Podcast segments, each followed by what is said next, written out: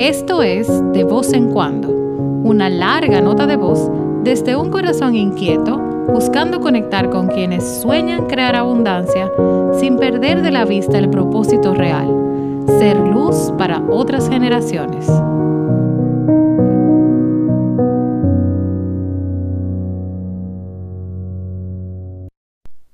Hola, hola corazones creativos, un buen rato sin conectar con ustedes a través de este espacio de voz en cuando. Yo me tomé una pausa, más larga de lo que hubiese deseado. El COVID afectó mis emociones y estuve por un buen rato under functioning, como diría mi querida Brené Brown. Estaba con los ánimos bien en el piso. Gracias a Dios he podido recopilar la energía y reconectar con ese deseo de crear a través de este proyecto. En encuentro muchísimas razones para seguir viviendo, para seguir creando. Y espero que ustedes también, porque me propongo compartir con ustedes algunas ideas que con otros que están más cercanos a mí ya también he compartido. Y hoy lo que he aprendido lo debo a esta gran y hermosa experiencia. Y esa es una de las primeras preguntas que quiero hacer en este momentito que hemos tomado para escucharnos y hablar. ¿Cómo aprende la gente? ¿Cómo nosotros los seres humanos aprendemos? Y podemos decir, sí, yo sé. Desde que yo abrí RIE, un proyecto cuyos fundamentos han estado claros desde el principio para mí, desarrollo todo tipo de actividades nuevos productos, nuevas experiencias, siempre contando con pilares claves, aprender y crear. Nuestro espacio creativo ha visto pasar cientos de corazones deseosos de aprender de esos otros que ya han logrado lo que ellos quieren lograr. Ya sea crear una mejor foto, mejor controlar su lettering, formar comunidad a través de un community manager como lo hace Pichón, desarrollar esas estrategias digitales, crear paz y tranquilidad en un mapa de sueños, aprender sobre una manualidad porque simplemente quieren lograr un hobby. No importa lo que quieres aprender, crear siempre ha sido la motivación. Yo he podido acompañar a emprendedores como Adribel, por ejemplo, Adribel de Paragram fue mi primera mentí. Ella entró a RIE a hacerme el logo y a hacerme una animación para ella comenzar a promover a RIE, a crear la página como diseñadora gráfica. Al final, yo decidí compartir con ella mis conocimientos, intercambiar ese trabajo que ella tenía por mi mentoría sobre mi conocimiento de finanzas, de procesos de negocio. Pero de eso vamos a hablar un poquito más en el próximo podcast. Con Pichón, por ejemplo, que ha desarrollado una comunidad y al mismo tiempo he podido ver cómo su carrera y su pasión cobran sentido.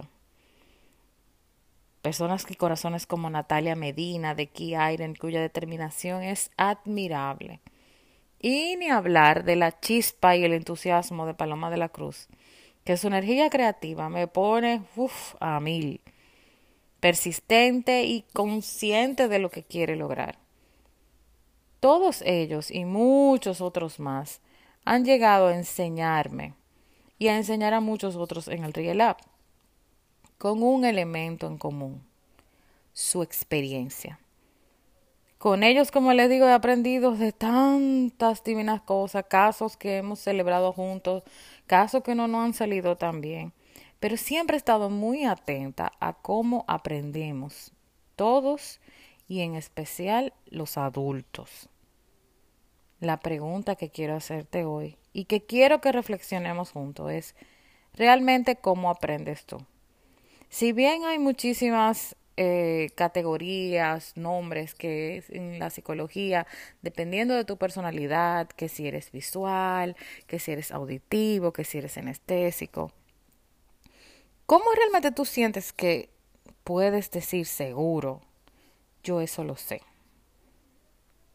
Les cuento un poco de una historia. Yo recuerdo mi visita al museo de Henry Ford, que siendo ingeniero industrial y siendo emprendedora, ese momento creó un eslabón importante en mi crecimiento personal y porque Henry Ford ha sido siempre eh, referente de creatividad y referente de innovación para mí. Visitar ese lugar fue excepcional. Y es que la pregunta de cómo lo hacen, cómo la gente hace lo que hace, cómo logran lo que logran, ha estado permanentemente dentro de mi forma de pensar, dentro de mi deseo de crecer. Y ahí amarro con una frase que, recuerdo de Henry Ford que dice que cualquier hombre puede aprender lo que desea, pero ningún hombre puede enseñar, nada más aquellos que están dispuestos a aprender. Y esa disposición a aprender, yo diría que es el primer mindset, es el primer seteo mental que uno tiene que poner en su cabeza. Yo sigo aprendiendo, clarísima de que todo se aprende y todo es experiencia. La siguiente pregunta que me hago es, ¿qué quiero yo aprender? Una respuesta más allá de lo que yo tengo que aprender para que ahora mi negocio crezca o lo que yo tengo que saber cómo hace fulano que lo está logrando. Mantenerme aprendiendo sin estar creando a mí me levanta una alarma. Porque me dice Henry Ford con otra de sus frases que adoro, que la educación permanente es una cuestión de calidad, no de cantidad. Profundo el hombre. ¿Ya entienden por qué lo admiro?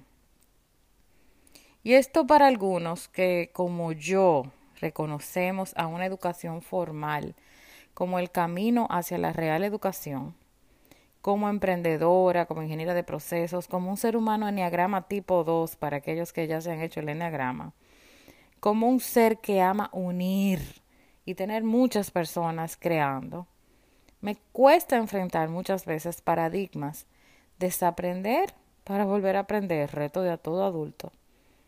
Sobre lo que es llamar a una persona que sabe o yo estar segura de que sé.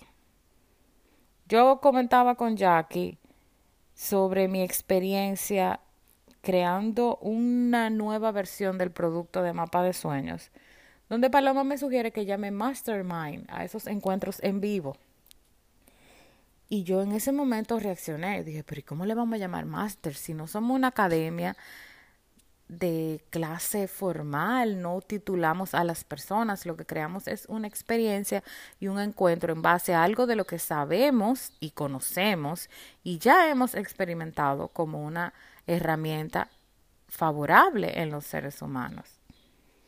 Pero con Jackie eh, caí en cuenta, conversando con ella, de que muchas veces vamos a esas instituciones que están validadas, que son de titulación, que están acreditadas y no recibimos de una persona con experiencia ni conocimiento de calidad. Entonces, ¿qué me detiene? Es un paradigma.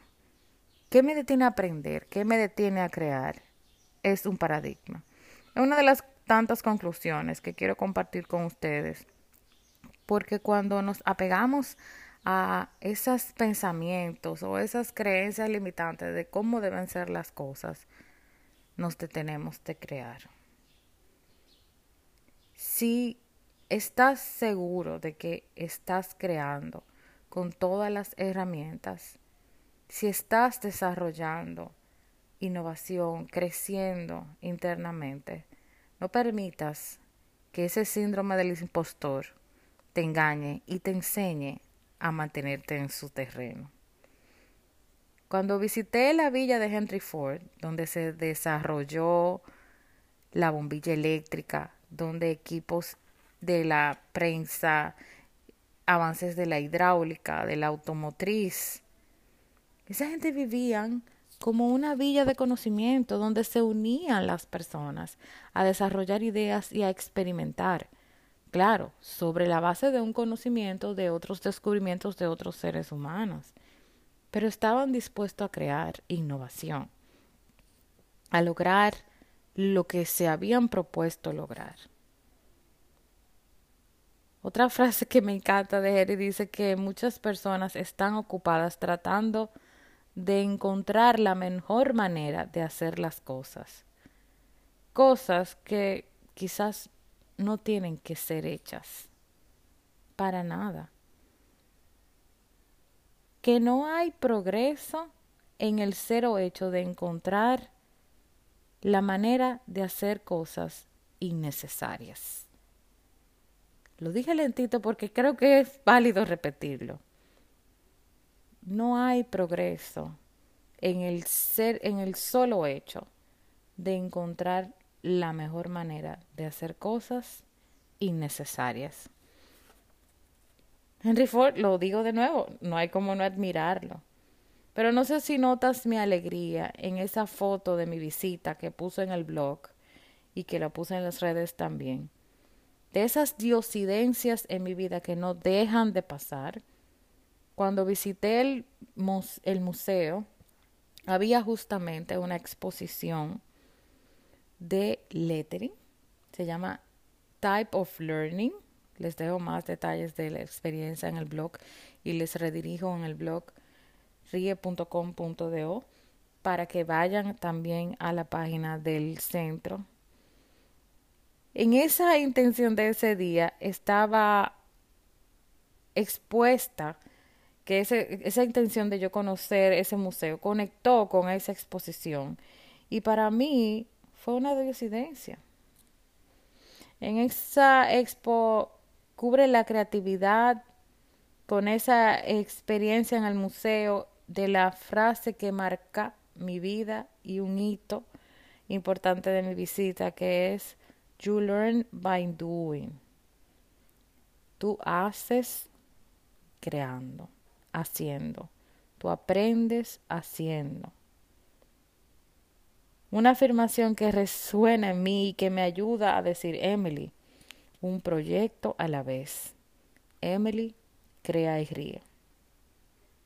Mi deseo de acompañarte en estas reflexiones sobre, cómo aprendes, sobre cómo creces en lo que haces, con esa pregunta que te ayude a reflexionar. Espero tengas respuestas que te den paz. Y como dice mi papá, otro de los hashtags que siempre compartimos en julio de mi papá siempre dice, Nadie sienta en cabeza ajena. Hoy solo quiero, para cerrar este encuentro contigo, preguntarte, ¿y tú qué haces para aprender? Cursos cortos, universidad, talleres, mentorías, proyectos. ¿Eres autodidacta?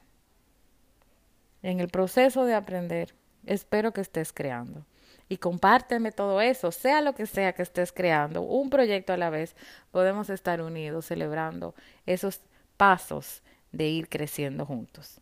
Gracias por escucharme hasta aquí. Estaré compartiendo contigo otras reflexiones y ojalá ver tus comentarios en el blog, en las redes y en todos los lugares donde podamos dejarnos un cariño, un abrazo, un deseo de estar aquí vivos y felices.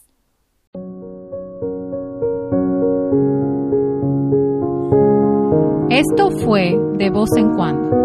Acompáñame a la hora que puedas, desde donde quieras. De vez en cuando se unirán a la nota de voz corazones como el mío, que logran con pasión crear y reír el mundo que aman.